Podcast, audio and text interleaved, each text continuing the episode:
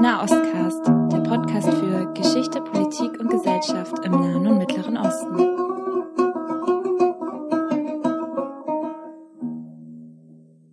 Liebe Grüße aus Antalya.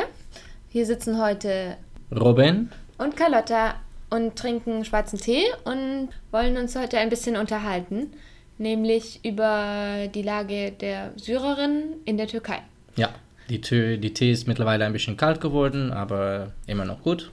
Genau, und das Wetter ist auch immer noch gut, obwohl wir jetzt schon mitten im Herbst stecken und in Deutschland das Wetter kalt und regnerisch ist. Und wir sind jetzt in Antalya und da sind eigentlich auch die meist äh, angenehme Saison ähm, nach Sommer, also September, Oktober. Äh, also jetzt ist eigentlich das perfekte, die perfekte Zeit für Antalya auf jeden Fall. Frage ist jetzt natürlich, warum sitzen genau wir hier? Robin, erzähl doch mal, warum soll ich mich mit dir über das Thema Syrerinnen in der Türkei unterhalten? Also ich bin äh, jetzt in der Türkei gekommen, fünf Monate her. Und mein Haupt, mein persönliches Ziel eigentlich war, dass ich mein Türkisch verbessern wollte. Und ich der Meinung war, dass das am besten geschehen kann in dem Land selbst. Äh, deswegen wollte ich hier mal äh, einen Kurs Türkisch machen bis zum B2 oder C1. Und wieso du am besten mit mir über Sura reden kannst? Genau. Weil wir haben beiden viel Erfahrung mit Sura wegen unserem Studium. Und ja, ich muss ganz ehrlich sagen, dass ich hier in Antalya, wo ich wohne und jetzt äh, zu türkischen Kurse gehen, äh, selbst nicht so viel äh, Kontakt habe mit Sura. Aber ich rede viel darüber mit äh, Türken. Also mir ist mir, was ich jetzt bieten kann, ist die türkische Perspektive darauf, auf die ganze Situation. Und das ist, ist glaube ich, schon interessant. Ja, das also finde ich auf jeden Fall sehr interessant, weil ich war jetzt leider nur sehr kurz in der Türkei, aufgrund eines Projekts, von, an dem ich normalerweise von Berlin aus arbeite, was aber sich genau mit syrischen Geflüchteten in der Türkei beschäftigt. Und da war ich jetzt quasi, bin ich äh, die letzten zwei Wochen sehr viel eingetaucht in die syrische Community hier insbesondere im Osten der Türkei und in der Grenznähe. Und genau, es ist also, ich glaube, wie überall gibt es sehr viele Welten nebeneinander und darüber wollen wir uns heute ein bisschen unterhalten. Erstmal kurz, wie viel, wie viel Syrer gibt es jetzt nochmal hier und Syrerinnen in der Türkei aktuell? Weißt du das gerade? Also die Zahlen äh, sind ziemlich unterschiedlich, das hängt ab, wem du fragst. Äh, laut mancher Türke zufolge ist es ungefähr 10 Millionen, aber ich glaube, die offizielle Zahlen sind so äh, zwischen etwa 3 und 4 Millionen. Aber da muss man natürlich immer auch sich bedenken, dass äh, es auch viele Leute gibt, die, äh, also viele Flüchtlinge, übrigens nicht nur aus Syrien, aber auch aus anderen Ländern wie Afghanistan und Iran, die hier in der Türkei überhaupt nicht eingeschrieben sind. Ja, also das lasse ich ein bisschen raten, wie viel es genau hier in der Türkei gibt. Aber auf jeden Fall Millionen. Ja, und es ist ja auch gut nochmal zu wissen, da, dass man in der Türkei, also allein 80 Millionen Türkinnen leben, also ungefähr so viele wie in Deutschland. Aber eben wesentlich mehr Geflüchtete, aufgrund natürlich auch der geografischen Nähe mhm. und natürlich auch gewisser EU-Verabredungen mit der Türkei. Und genau, also dadurch ergibt sich dann auch so ein bisschen so der legale Status von den syrischen Geflüchteten. Die haben nämlich so einen temporären Aufenthalts, ein temporäres Aufenthaltsrecht. Und Teil dessen ist zum Beispiel auch eine Krankenversicherung. Die ist zwar nicht so ganz so umfassend wie für die Türkinnen und Türken, aber so umfasst die Grundbedürfnisse. Ja, für die Basics reicht das. Ja. ja. Ist aber halt leider, also wie ich mir in Gaziantep habe sagen lassen, einfach sind die Institutionen sehr überfüllt und überfordert. Und als Reaktion darauf hat dann zum Beispiel in diesem Abkommen zwischen der EU und Türkei die EU die Türkei dabei unterstützt, zusätzliche Gesundheitscenter zu eröffnen, um dem eben gerecht zu werden. Dafür muss man natürlich dann halt ein, als legaler äh, Geflüchteter oder legaler Migrant gemeldet sein. Das ist die Voraussetzung.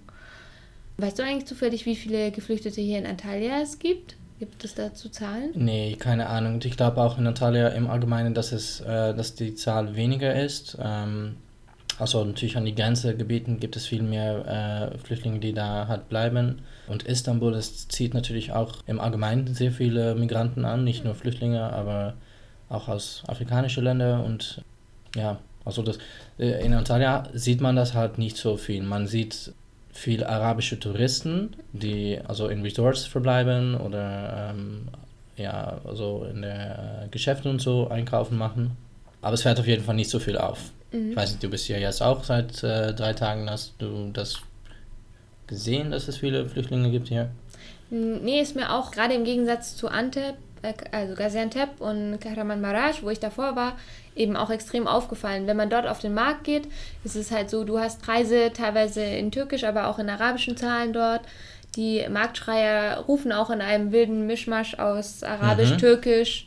Das ist mir jetzt hier nicht so aufgefallen, als wir vorgestern hier auch auf dem Markt waren. Nee. War das türkisch? Also es hängt natürlich ab von dem Bereich, wo man ist. Also äh, ich wohne jetzt ähm, eigentlich Mitte in der Stadt, mhm. äh, in der Nähe von einer der größten ähm, äh, Shopping Centers. Und da gibt es, also da gibt es zum Beispiel einen Markt, wo ziemlich viele arabische Kunden auch kommen. Aber da fällt es auf jeden Fall zum Beispiel, dass sie auf Arabisch schrien, das habe ich da nicht gehört. Das ist, da wird viel geschrien, aber auf Türkisch. Okay. Aber da gibt es schon viele äh, Händler, die äh, aus Syrien kommen. Da habe ich auch mal nachgefragt und dass die zum Beispiel Honig oder so verkaufen. Hm. Ähm, aber es fällt auf jeden Fall im Vergleich zu anderen, zu was, was man zum Beispiel in Istanbul oder so äh, sieht, finde ich, dass es hier ziemlich wenig auffällt, auf jeden Fall. Hm, aber spielt es dann überhaupt eine Rolle im Leben der Menschen, also die Syrerinnen in der Türkei, wenn sie hier gar nicht sichtbar sind? Naja, was natürlich, also es, es lebt schon in die äh, Gedanken von vielen, türkische, äh, von vielen Türken. Das ist ein Gesprächsthema, was ganz oft, ähm, also wenn ich mit türkischen Leuten rede, und das ist dann nur auf Türkisch eigentlich, weil die meisten Türken nicht so gut Englisch reden oder selten gut Englisch reden, es ist ganz oft ein Gesprächsthema und dann, ja, dann bemerkt man schon, dass die meisten Türken eigentlich nicht so äh, erfreut sind, lasse ich das mal so sagen, dass, äh, dass sie ziemlich viele Flüchtlinge aufgenommen haben als Land. Und weil, warum sind Sie darüber nicht erfreut? Was sind so Ihre Kritikpunkte? Was ich am meisten höre, ist eigentlich Beschwer, Beschwerde über die ökonomische Lage, die sich in den letzten fünf Jahren in der Türkei ziemlich verschlimmert hat.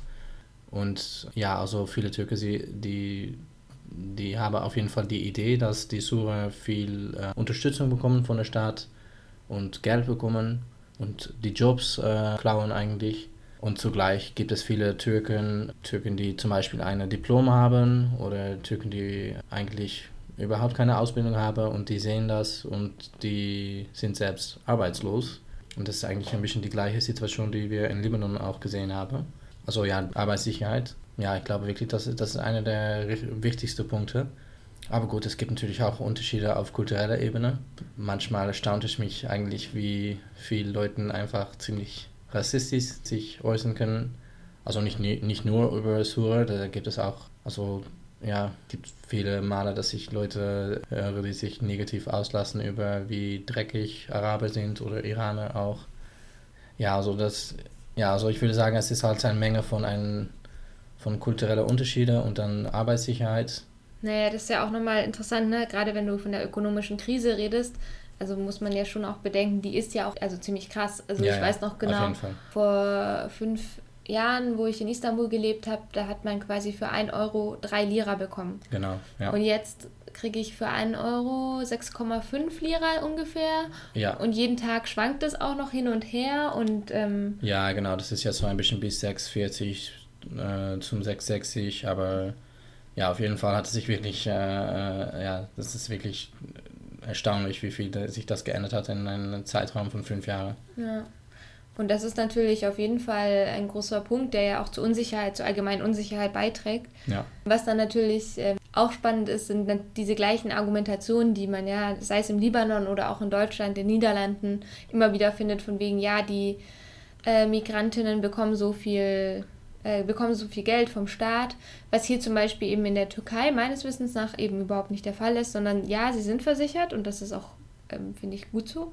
Ich finde, das, dazu sollte jeder Mensch auf dieser Welt das Recht haben. Ansonsten müssen sie aber auch für ihr Geld arbeiten wie alle mhm. anderen Türkinnen und Türken und verdienen dafür meistens eben wesentlich schlechter als die Türkinnen und Türken, was natürlich zu diesen Arbeitskämpfen führt. Mhm. Ja, aber Genau, ich war auch bei einer Familie zum Beispiel, also was ich auch oft als Vorwurf aus der, von der türkischen Sichtperspektive mitbekommen habe, war so diese, diese Berufung auf kulturelle Unterschiede und dass es für SyrerInnen ja normal sei, dass die Kinder arbeiten. Und dann war ich eben bei dieser syrischen Familie, die mir äh, traurig erzählt hat, dass ihre Kinder eben arbeiten müssen, weil die Eltern keine Arbeit finden, weil die Eltern quasi zu alt sind und deswegen nicht mehr so diese, naja, zum Beispiel, arbeitsfähig sind. äh, ja, oder nicht mehr als arbeitsfähig gelten. So, die haben Mhm. in Syrien, keine Ahnung, Autos repariert und waren Werkstattmeister und hier will sie aber niemand in der Werkstatt haben. Für den Bau sind sie sozusagen zu alt. Und ähm, was passiert? Die Söhne müssen alle im äh, Restaurant bedienen, sechs Tage die Woche, zwölf Stunden für, naja, keine Ahnung, 1200 Lira im Monat.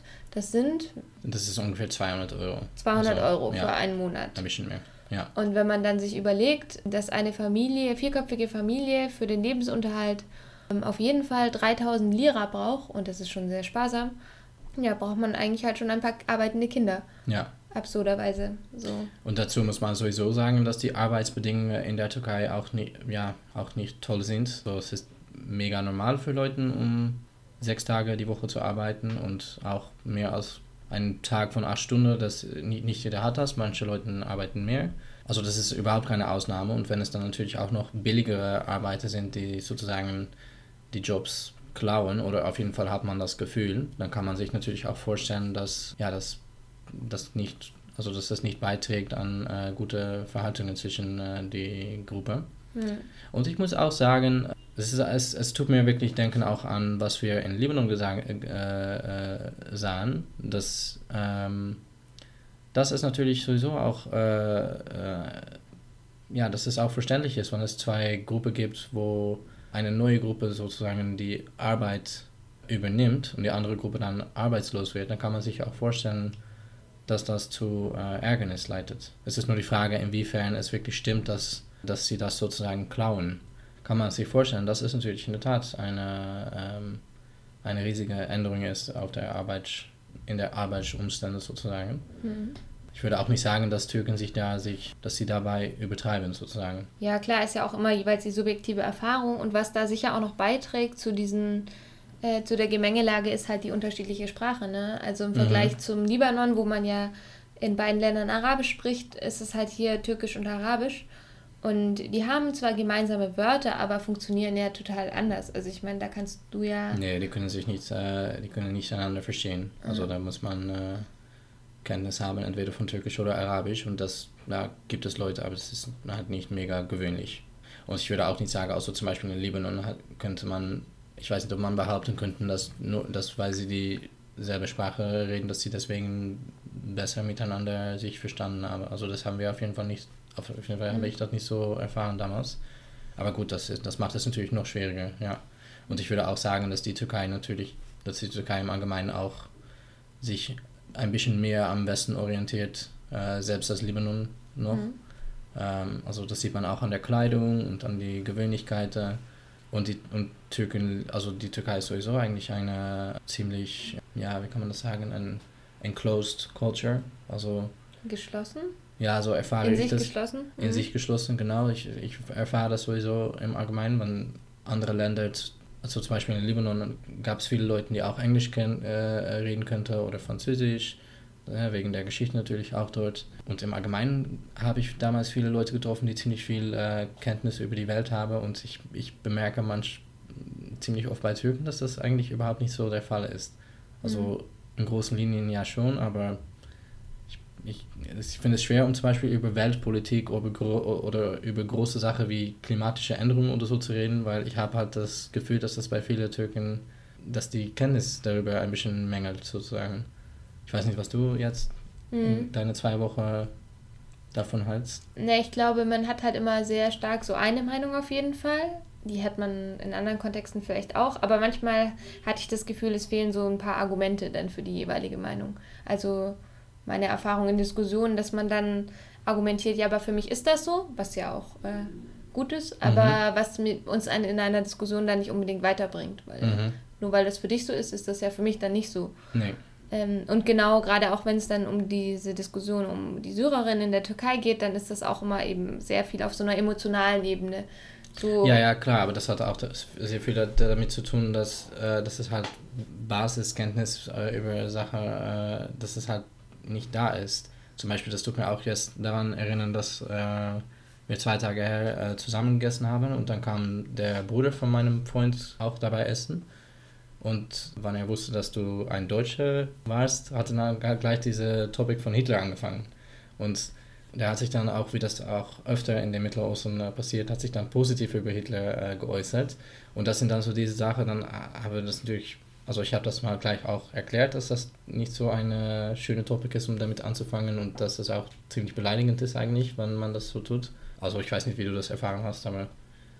Mm, ja, also es ist immer ein schwieriges Thema auf jeden Fall, aber ja, das passiert ja. einem, also passiert mir öfters, äh, egal in welchen Ländern ja, ja, man da unterwegs ist. Ich weiß nicht, ob das jetzt Türkei-spezifisch so. Nee, nee, nee, das ist etwas, nee, nee, nee, das hm. wollte ich auch gerade sagen, das ist eigentlich nicht, äh, also das ist, glaube ich, äh, ähm, Middle Eastern äh, spezifisch eher. Ja. Aber was mir dann auffällt, immer sind so, dass diese Argumente halt total basiert sind in der Tat auf Emotionen, zum Beispiel, ne? Israel macht schlimme Sachen, also ja, er hat auch, der Bruder hat auch, der Bruder hat auch gemeint, dass, ähm, also dass die Holocaust eigentlich eine gute Sache war, aber ohne dass er eigentlich überhaupt Kenntnis davon hat. Mhm. Und das ist etwas, was, was in der Tat nicht türkei-spezifisch ist, aber wenn man über diese Themen redet, wie zum Beispiel Sura in der Türkei, muss man sich eigentlich auch sich davon bewusst sein, dass, ja, woher haben die meisten Leute hier Kenntnis? Das ist äh, eigentlich von Sachen auch wie so Nachrichten in der Türkei und das ist auch nicht unbedingt, also das ist eigentlich ziemlich parteiisch, würde ich sagen. Mhm. Und auch Sachen wie so Instagram und so, das ist in der Tat, wie du gesagt hast, äh, gerade eben, das ist eher auf, dem, auf der emotionalen Ebene. Aber ohne das dafür wirklich die Argumenten zu nutzen, die, also wo wir das jetzt mit unserem Studium und so gewöhnt sind. Ja, wobei man natürlich schon auch äh, als Verteidigung sagen muss, dass ich zum Beispiel auch Leute, also Türkinnen und Türken getroffen habe, die eben mit syrischen Geflüchteten arbeiten und mhm. bei denen Sie sagen halt zum Beispiel auch, das Problem ist im Vergleich zu Deutschland zum Beispiel, dass Deutschland halt als Zielland gesehen wird.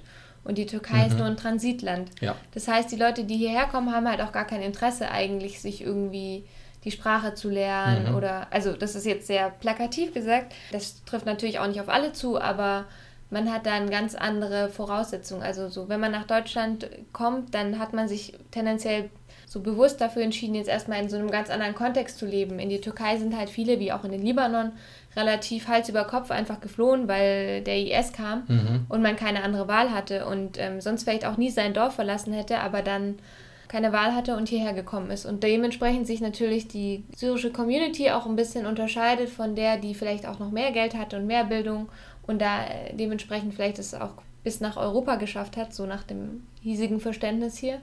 Und dass das halt auch nochmal problem, problematisch ist. Also es ist nicht nur so ein emotionales, ich fühle mich irgendwie unwohl mit dieser Situation, sondern es sind halt auch einfach andere Voraussetzungen, die hier herrschen. Ja, ähm. obwohl, obwohl dabei man dann auch gleich sagen muss, dass es natürlich auch wirklich unterschiedlich ist äh, pro Flüchtling. Da gibt es auch, eigentlich muss man da, das ist halt schwer um zu verallgemeinern, weil es gibt halt eigentlich auch so viele Einzelfälle, die mega unterschiedlich sind davon. Aber ja, klar, ich meine, die meisten würden wahrscheinlich, also wenn sie die Chance hätte, würden sie wahrscheinlich eher zu Europa gehen. Und das ist natürlich auch ein, also das ist auch ein Prozess, was nicht jeder sich leisten kann. Das, das tut mir jetzt auch in dem Moment denken an äh, einen Iraner, den ich getroffen habe hier in Antalya. Und der war auch ein Flüchtling aus Iran. Und äh, so, ich weiß nicht genau seine Geschichte, aber der hatte, wie er erzählt hat, schon genug Gründe, um, da, damit er wirklich nicht in Iran bleiben könnte. Und er wollte auch nach, da, nach Deutschland gehen und er hat es geschafft mit, einer, ähm, äh, mit einem falschen Passport, was an sich natürlich auch schon eine, eine riesige Riske ist. Und also, was ich mir dann vorstellen kann, ist zum Beispiel meine, meine türkische Freunde, der kennt ihn auch.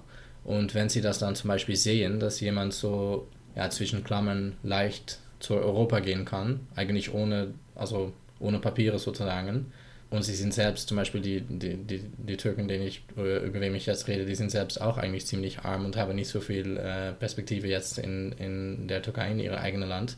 Ja, das leitet natürlich auch zu Neid.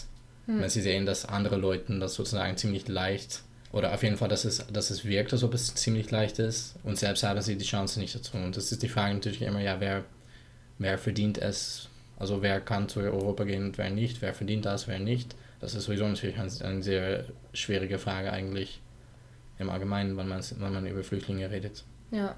Naja, und eben ist das, das Leben dann in Europa per se besser nee, oder? Nee, ja. das ist natürlich auch mega. Also wir haben genug Erfahrung äh, dabei. Ähm, nee, äh, da geht es eher um Erwartungen. Und da muss man auch sagen, dass die Flüchtlinge, von, die, die jetzt in Europa wohnen, wahrscheinlich auch ganz oft falsche Erwartungen gebe an diejenigen, die hinterbleiben, zum Beispiel in Syrien oder in Iran oder was dann auch. Nee, aber auf jeden Fall nicht hm. immer. Naja, und eben die, da wiederum ist ja dann auch die Frage, wenn du halt dann die ganze Familie investiert hat, dass irgendjemand nach Europa mhm. kommt, dann muss er ja auch quasi eine Erfolgsstory präsentieren. So, ne? Ja, das kann sein. Ja. Ähm, das ist hier ja in der Türkei auch nochmal was anderes dass zum Beispiel dann auch die Hoffnung besteht, okay, wenn ich jetzt meinen Verwandten dies und das also erzähle, wie es mir geht, vielleicht können die mich halt unterstützen, weil natürlich aus deutscher, äh, also von der deutschen Ökonomie her kommt, ist, kostet das Leben in der Türkei recht wenig. Und so gibt es ja auch ganz viel Unterstützung von syrischen Geflüchteten in Deutschland, ja. dann für syrische Geflüchtete hier. Ja, weil das halt möglich ist. Andersrum wäre das ja ja. quasi total uneffektiv und würde überhaupt gar keinen Sinn ergeben. Ja. Vom ökonomischen Faktor her. Wenn man sich anguckt, dass vielleicht eine Person hier von mit 120 Euro leben kann den Monat lang, ist das natürlich ein ganz anderes Verhältnis als in Deutschland. Ja, und es geht, es, es geht halt auch darum, dass, also ich, ich habe ganz oft diese Debatte mit, mit Türken und also da gibt es ein paar, der zum Beispiel auch wirklich nach Europa gehen äh, will, ziemlich viel eigentlich davon und da sage ich immer, ja, okay, aber gut, in Europa, das Leben ist nicht, das ist auch nicht so leicht dort. Äh, vor allem, wenn du die Sprache noch lernen musst und du musst noch integrieren, das, da musst du sich, dich auch keine falsche Vorstellung machen. Mhm. Das versuche ich dann auf jeden Fall auf meinem Türkisch zu erklären und ich, ich, ich kann das, ja, also ich bin auch noch nicht fließend auf Türkisch, aber ich kann das, naja, ich glaube, dass, dass, dass, äh, dass ich das ziemlich deutlich erzählen kann. Aber äh, ja, dann realisiere ich mich auch später eigentlich, dass das auch nicht ganz stimmt, weil die Chance, die sie auf jeden Fall auf Dauer in zum Beispiel den Niederlanden oder Deutschland oder Frankreich, die Chancen sind auf Dauer immer noch besser, weil jetzt die Situation in der Türkei ist halt, es sieht nicht aus, als ob es in den nächsten fünf Jahren zum Beispiel ganz besser wird. Und vor allem, wenn du ohne Ausbildung äh, hier aufgewachsen bist und zum Beispiel ja, nur in einem Café gearbeitet hat oder in einer Fabrik, ist es nur die, ist die Frage, ob das, wie das auf Dauer sein wird. Und da hat man natürlich auch noch andere Fragen dabei, wie zum Beispiel in der Zukunft sollen wir, kommt es Dinge wie Automatisierung zum Beispiel und diese Prozesse, die in der Zukunft alles ändern äh, werden. Und dann ist die Frage, wie, wie Leute sich hier, wie, wie sie damit umgehen können, wenn sie auch keine Ausbildung haben. Naja, oder halt wie manche SyrerInnen dann eben hier sitzen, sitzen und keine Zeugnisse haben, weil sie halt Syrien verlassen mussten. Ja, das auch. Also ja. sind ja nicht tendenziell alle ohne Ausbildung, aber vielleicht halt ohne auch entsprechenden Nachweis. Und das ist schon auf jeden Fall schwierig. Und gerade für die SyrerInnen ist es ja auch nochmal kompliziert. Also gerade im Osten ist es ja so, dass wenn du dann in einem gewissen Bezirk registriert bist, dann darfst du da auch einfach nicht so weg. Keine Ahnung, du bist zum Beispiel in Gaziantep registriert, dann darfst du nicht nach Hatay und insbesondere nicht an die Grenzstädte, weil sobald du einmal die Grenze übertreten hast, also als Syrer natürlich oder Syrerin, kannst du nicht mehr zurück. Nee, okay. Und es gibt ja jetzt auch gerade, werden groß hier Blätter verteilt für die freiwillige Rückkehr, wo dann ähm, Syrerinnen unterschreiben können und dann quasi in die sogenannte Sicherheitszone zum Beispiel überführt werden sollten. Also der jetzt äh, aufgebaut sein sollte. Genau, ja, und ja. auch mit Afrin war ja da im Prinzip die gleiche äh, ja. Geschichte mit der was, was natürlich sich mega problematisch ist, weil da reden wir über eine, eine Zone, die eigentlich schon bewohnt ist von einer äh, anderen Gruppe von den Kurden. Und äh, ja, also da gibt es schon natürlich auch Araber, zum Beispiel in Manbij und in äh, Kobani. Aber gut, wenn man da jetzt zwei oder drei Millionen äh, arabische Sunni-Kurden äh, niedersetzen würde, das, ich sehe noch nicht so, wie das äh, funktionieren wird ohne Probleme. Na, und es ist halt auch natürlich die Frage, wenn die SyrerInnen dorthin sozusagen zurückkehren, ja, wohin kehren sie denn ist. zurück? Naja, und wohin kehren sie zurück? Ich meine, dann kommst du irgendwie aus Homs, ja. aber dann sitzt du plötzlich in einem völlig anderen Ort, in einem Dorf. Nee, das du und die überhaupt nicht kennst. Die, es gibt auch überhaupt die Infrastruktur nicht, um einfach so zwei, drei Millionen Leuten da, dahin umzuziehen. Das, ja. Gut, an der Infrastruktur könnte man arbeiten, aber ich frage mich halt auf so einer emotionalen Heimatgefühlebene, so was äh, bringt dir das? Und ich meine, ja. so im Sinne Bausektor ist die Türkei ja stark und ja. äh, kann das gut. Das heißt, da hätte ich die wenigsten Zweifel, aber so dann bist du in einer völlig neuen Umgebung. Deine Nachbarn sind sowieso mittlerweile wo ganz anders. Es ist ja nicht wirklich eine Rückkehr. Aber ja. Ja, wir hatten das, also hier, das war jetzt eben ganz aktuell in den Nachrichten und deswegen war die Türkei ja auch sehr präsent, auch in Deutschland, in Europa. Ja, auf jeden Fall. Mit ja. ähm, hier den neuesten Operationen hier auf Deutsch äh, Quelle des Friedens. Mhm. Wie, wie heißt das auf äh, Türkisch? Barış Pınarı Hareketi. Okay, also, also die gleiche äh, Name. Mhm. Das ist ja ein Euphemismus sozusagen. Ja. Und, ja. Barisch, der Friede. Ähm, ja, und Pinare ist dann äh, Quelle oder Fountain. Ja. Wie, wie ist das dann hier so in der Türkei diskutiert worden? Ja, das hat mich ein bisschen überrascht eigentlich, dass, also ich hätte erwartet, dass dafür viel ähm, Support sein würde. Mhm, Äh, Unterstützung. aber ich habe, ich muss ehrlich, ganz ehrlich sagen, jeder, mit wem ich gesprochen habe, hat nicht so eingesehen, dass das ziemlich, also ja, dass das auf jeden Fall von euro europäischer Seite ziemlich problematisch ist. Mhm. Und also ich fand es schwer, um jemanden zu finden, der, der wirklich eingesehen hat, dass, dass, es da, dass, dass das ziemlich kompliziert ist und dass das, wenn, dass das Plan, was sie jetzt machen will, dass das wirklich, ja, dass, dass es viele Haken daran gibt. Mhm. Ja, also ich muss sagen, das, ich hatte nicht, ich hatte es äh, nicht erwartet, dass es so, so äh, breit unterstützt äh, sein würde. Mhm. Ähm, also jetzt ist es klar, dass natürlich die AK-Partei das unterstützt, aber auch zum Beispiel die JHP und das ist die eher die säkuläre äh, Partei. Und das hätte ich nicht so erwartet. Da muss ich sagen, da ist es wahrscheinlich schon, dass, dass, dass das Patriotismus schon ziemlich stark ist hier und dass alle, also dass dann, äh, ja, also dass die Leute hier sich hier, wenn es so eine Aktion gibt, dass die, die Leute sich dann Gemeinsam, darum vereinen, sozusagen. Ja, gemeinsam dahinter stehen. genau. Naja, kann ja auch ein bisschen daran liegen, unter anderem natürlich, dass man, dieser Militärdienst ist ja auch was sehr Vereinendes für die männliche Klar. Bevölkerung in der Türkei. Und selbst wenn du dich davon sozusagen freikaufst, musst du ja, glaube ich, mindestens drei Wochen trotzdem daran Mhm. teilnehmen. Ja. Ja, aber glaubst du, dass das, also das, ich glaube, das ist ein, ein Teil von, der, von dem Patriotismus. Ähm, aber ich glaube, es ist, liegt halt viel tiefer. Das sieht man bei Amerikanern zum Beispiel auch äh, stark, dass es halt etwas ist, also was wir zum Beispiel in, in, in den Niederlanden gar nicht so kennen, dass man so diese, wie, wie heißt das, dass man so das, So die Flagge und so- Untergebenheit äh, gegenüber der Flagge und dem Staat und dem ja, Präsidenten. ja, genau, und auch das so Volkslied und so. Ja, genau. Nationalhymne.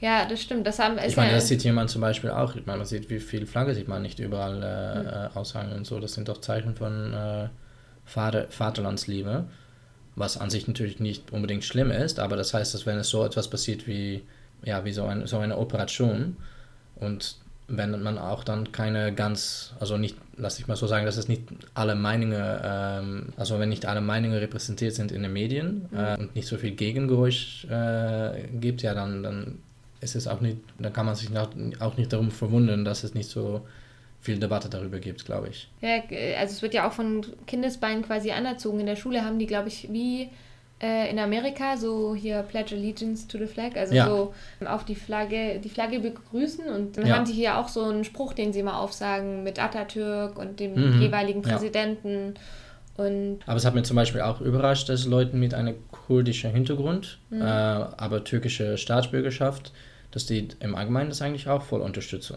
Ich kann natürlich nur reden von meiner eigenen persönlichen Erfahrung. Das heißt natürlich nicht, dass jeder das unterstützt und ich, man weiß natürlich auch nie, wie man wirklich darüber denkt, weil manchmal will sich auch nicht darüber äußern und das, das kann auch halt, lassen wir mal sagen, äh, für manche Leute kann das gefährlich sein. Aber ja, ich, war, ich fand es auf jeden Fall überraschend, wie, wie breit die Unterstützung auf jeden Fall wirkt. Ich weiß nicht, wie das bei dir war, mit, und du hast mehr mit Sura. Äh, Genau, ich hatte viel jetzt mit SyrerInnen zu tun und da fand ich es auch überraschend, dass es die syrische Community total äh, gespalten war in zwei Lager. mhm. So, und das aber auch durch die religiösen Communities, die sich auch geteilt haben. Also zum Beispiel die sunnitische Community, die, die sich dann geteilt hat in die, die das Ganze total befürworten und eine äh, ja, sinnvolle Idee finden. Mhm. Und äh, die, die sich wiederum dem Ganzen entgegenstellen und eben sagen, so, naja, eben diese Idee von Krieg mit Krieg zu bekämpfen, ist Ja. halt einfach ein sehr schwieriger Ansatz. Und äh, dadurch werden wieder Zivilbevölkerung wird sterben und irgendwie ge- liegt der Vorwurf in der Luft, Krankenhäuser Ja. sind auch äh, unter Beschuss und genau, wer hat im Endeffekt davon dann äh, Profit? Und auf der anderen Seite, Ja, die das, das ist natürlich klar. Ich meine, da gibt es schon Assad, der jetzt der große, wahrscheinlich, äh, der, also wird er davon profitieren. So sieht es auf jeden Fall im Moment aus. Man muss dazu natürlich sagen, dass, dass wir jetzt diese Aufnahme auf 20 Oktober machen und wir wissen natürlich nicht, wie das dann äh, später aussieht, aber jetzt sieht es auf jeden Fall aus, dass Assad die Winner ist davon, also Mhm. dass er auf jeden Fall jetzt davon profitieren kann. Genau, und dementsprechend finde ich es dann auch interessant, dass es halt aber auch viele Syrerinnen gibt, die sich eigentlich eher der Opposition zuordnen würden. Die diesen Einsatz aber auch äh, gutheißen und unterstützen Ja. und ähm, die zum Beispiel halt den Kurdinnen äh, nachtragen, dass sie sozusagen, äh, sie nennen Eine es dann Stadt. Äh, ja, mit dem Staat, also die, diese Staatsgründung und halt diese sogenannte Kooperation mit dem Assad-Regime, Mhm. ähm, dass das so der springende Punkt ist, weshalb sie jetzt diese Operation gutheißen, so im Sinne von, naja, jetzt sollen sie mal sehen, wo sie damit hingekommen sind. Ja. Ja, ich muss dabei auch sagen, ich kann mich vorstellen, dass halt Sura auch, äh, also die, die Situation ist mittlerweile nach acht, äh, acht Jahren vom Bürgerkrieg ist die Situation auch so, so hat sich so äh, oft geändert und ist so kompliziert eigentlich, dass ich mir vorstellen kann, dass Leute halt auch nicht mehr so gut wissen, was jetzt richtig ist oder nicht oder was sie jetzt unterstützen können.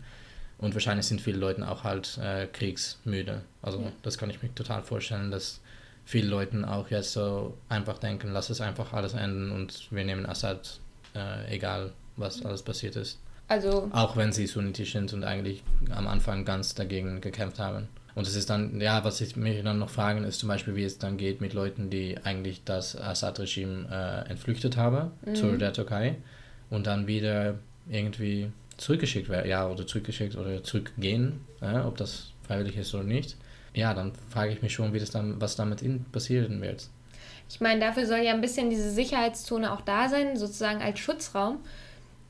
Um Ja, damit aber so etwas nicht passiert. Es gab ja auch schon so eine Gesetzgebung jetzt in Syrien, dass man eben zum Beispiel, wenn man dem Militärdienst entflohen ist, dass man dann eine Zahlung leisten kann und dann so Mhm. wieder hin zurückkommen kann. Oder dass das, man gilt, auch. das gilt natürlich für voll viele syrische Männer, auch der Genau. in äh, Niederlande oder in, in Europa wohnen.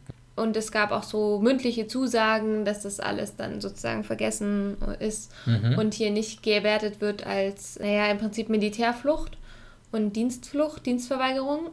Aber andererseits gibt es dann natürlich auch Berichte, die dem entgegenstehen und ja, weiß ich nicht, Sicherheitszone hin oder her. Wahrscheinlich könnte das schon auch problematisch werden. Ich meine, Beziehung- wenn wir etwas wissen, ist, dass auf jeden Fall Assad und sein Regime nicht wirklich äh, sich darum scheren, wie die Menschenrechten äh, auswirken. Also Ja. ja, ich würde das auch, also ich, aber gut, ich kann mir vorstellen, dass viele Leute einfach das ja einfach weiter werden und zurück zu ihrem eigenen Land zurückgehen werden. Müde sind vom ganzen Rassismus, den sie auch hier erfahren und den Genau, Problemen und ja. Das, das, ähm, das ist in Libanon auch nicht anders und wahrscheinlich in Jordanien auch nicht anders. Ah, was man, was ich noch dabei hinzufügen wollte, ähm, Erdogan hat auch recentlich mal in einem Speech gesagt, dass äh, also die arabischen Länder haben sich ganz ausgesprochen gegen diese äh, Operation. Ägypten und Saudi-Arabien äh, ähm, insbesondere. Und Erdogan hat da mal in einem Speech gesagt, wie heuchlerisch das eigentlich ist. Ja, weil äh, all die Flüchtlinge sind eigentlich entweder in der Türkei, in Libanon oder in Jordanien oder sie sind nach Europa gegangen. Aber die arabischen Länder, anstatt von Libanon und Jordanien, haben eigentlich wenig arabische Länder Flüchtlinge aufgenommen. Und er hat das kritisiert, Erdogan. Und da muss ich auch sagen, ja, da hat er auch recht. Und das ist auch etwas, was unter Türken viel lebt. Das, ist- das, diese Kritik hört man ganz oft. Ja, wir nehmen so viele Flüchtlinge auf, aber Arab Saudi-Arabien zum Beispiel, was einer der reichsten Länder in der Welt ist, hat kaum Flüchtlinge aufgenommen. Oder auf jeden Fall offiziell heißt das, dass sie eigentlich keine Flüchtlinge haben zu Hause, aber sie behaupten, dass sie Flüchtlinge aufnehmen, aber dass das dann halt Bruder und Schwester sind. Und deswegen, ja, das ist eigentlich immer so eine, eine, eine Behauptung, die sie, die sie selbst machen. Und eigentlich ist aber nachgewiesen, dass sie überhaupt keine Flüchtlinge aufnehmen oder auf jeden Fall nicht äh, in Zahlen, was vergleichbar ist mit was die Türkei macht zum Beispiel. Ich weiß auf jeden Fall, dass das eine Debatte ist und dass Türken äh, sich mega darüber ärgern, dass sie das, dass sie große Zahl Flüchtlinge aufnehmen, obwohl sie überhaupt keine Araber sind und dass arabische Länder das eigentlich kaum machen. Ja, ja die Debatte kenne ich auch. Ich, äh, Libanon hat auch diese UN-Flüchtlingskonvention nicht unterschrieben. Und das trotzdem heißt, aber- offiziell gibt es dort auch keine Geflüchteten, aber Aber trotzdem haben sie ihre Türe geöffnet. Ähm, und ich meine, wie viele Flüchtlinge gibt es nicht äh, in Libanon für so ein kleines Land? Und ich meine, da, ja, da kann ich mich schon auch vorstellen, dass, dass, dass Türken die Heuchlerei sozusagen sehen, dass sie an einerseits keine, also man kann natürlich die Operation, die jetzt passiert, Quelle, Quelle des die Friedens. Quelle des Friedens, das, da hat man natürlich recht, um das zu kritisieren, aber ja, was macht eigentlich Saudi-Arabien in der ganzen Situation? Die, die sind auch nicht besonders behilfreich. Was machen überhaupt die ganzen Länder in Syrien, die sich da irgendwie. Ja, das ist ein, das, ja, das ist ein ja, neues Thema, dafür brauchen wir einen neuen Podcast. Genau. es ist auf jeden Fall alles nicht so einfach, wie wir mal wieder merken. Und sehr Nee. viele Gemengelage.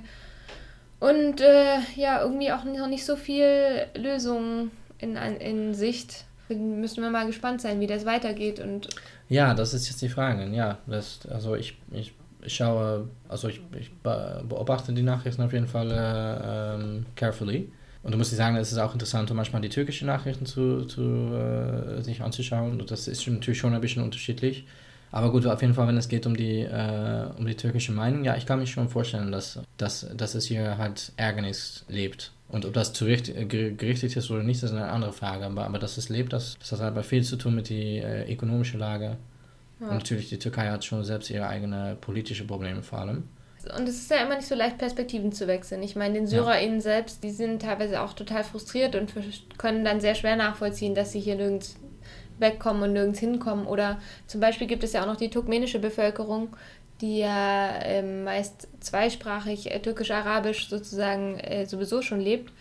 Und die sind im Prinzip auch hier in der Türkei wiederum angefeindet, weil sie dann wieder in dem Kontext als Araber gesehen werden, wobei mhm. sie ja eigentlich türkisch sozialisiert sind. Also, ja. Und ähm, wahrscheinlich auch nicht völlig als türkisch akzeptiert äh, sind. Ja. Genau, egal welche Sprache, wie gut sie denn diese Sprache beherrschen. Und man könnte nur hoffen, dass es mehr, also eine, eine wirkliche Quelle des Friedens vielleicht bald mal gibt. Ja, das könnte auch so sein. Also äh, wir wissen jetzt nicht, wie das sich entwickeln wird, aber ich könnte mir schon vorstellen, auch dass irgendwie diese Operation, dass es irgendwie leitet zum Ende des Krieges. Und das ist, glaube ich, ja, also müssen dann natürlich nochmal nachschauen, was die neue Lage sein wird, wie, wie das sein wird. Aber ich glaube, dass jede Partei erfreut sein wird, wenn, es, wenn endlich dieser Krieg sich zum Ende gebracht hat. Naja, zumindest die Zivilbevölkerung. Ne? Ich weiß nicht, äh, bei den ganzen Parteien, die da mittlerweile involviert sind, bin ich da, glaube ich, nicht ganz so optimistisch wie du. Das, was die dass Beendigung... Leute sich nicht erfreut, äh, nicht erfreut, also nicht auf jeden Fall. Man verdient viel Geld mit Krieg. Da, ja, klar, ja, ja. Dessen ja. sind wir uns alle einig. Aber wir ja. hoffen halt mal, dass die Zivilbevölkerung irgendwann mal ein bisschen zur Ruhe kommt und ein bisschen Gewissen und Verantwortungsbewusstsein auf politischer Ebene ja. Platz und Raum findet und vor allem auch Handlung. Vielleicht sind manche politische Änderungen auch halt nicht so leicht um gleich auf einmal mit einer Revolution daher zu bringen. Ich kann sein, ich kann mich vorstellen, dass das bei halt bei manchen Ländern einfach mehr Zeit braucht und dass das vielleicht Schritt für Schritt passieren muss. Werden wir wohl nicht mehr heute klären müssen? Können? Nee, nee, nee. Das wird ein anderer Podcast. Ich glaube, ja. die Zeit ist auch schon ganz gut vorangeschritten. Schön, dass ihr mit, mit uns, äh, uns heute zugehört habt. Auf jeden Fall. Wir hoffen, wir hören uns bald wieder. Und falls jemand zu Antalya kommen will und ein bisschen ein Kids braucht, dann äh, gib mal Bescheid. Ein was braucht? Ein Guide. Ah, ein Guide. Okay, ansonsten noch schönes Tee trinken heute und einen schönen Tag. Bis dann. Tschüss. Nahostcast, der Podcast für Geschichte, Politik und Gesellschaft im Nahen und Mittleren Osten.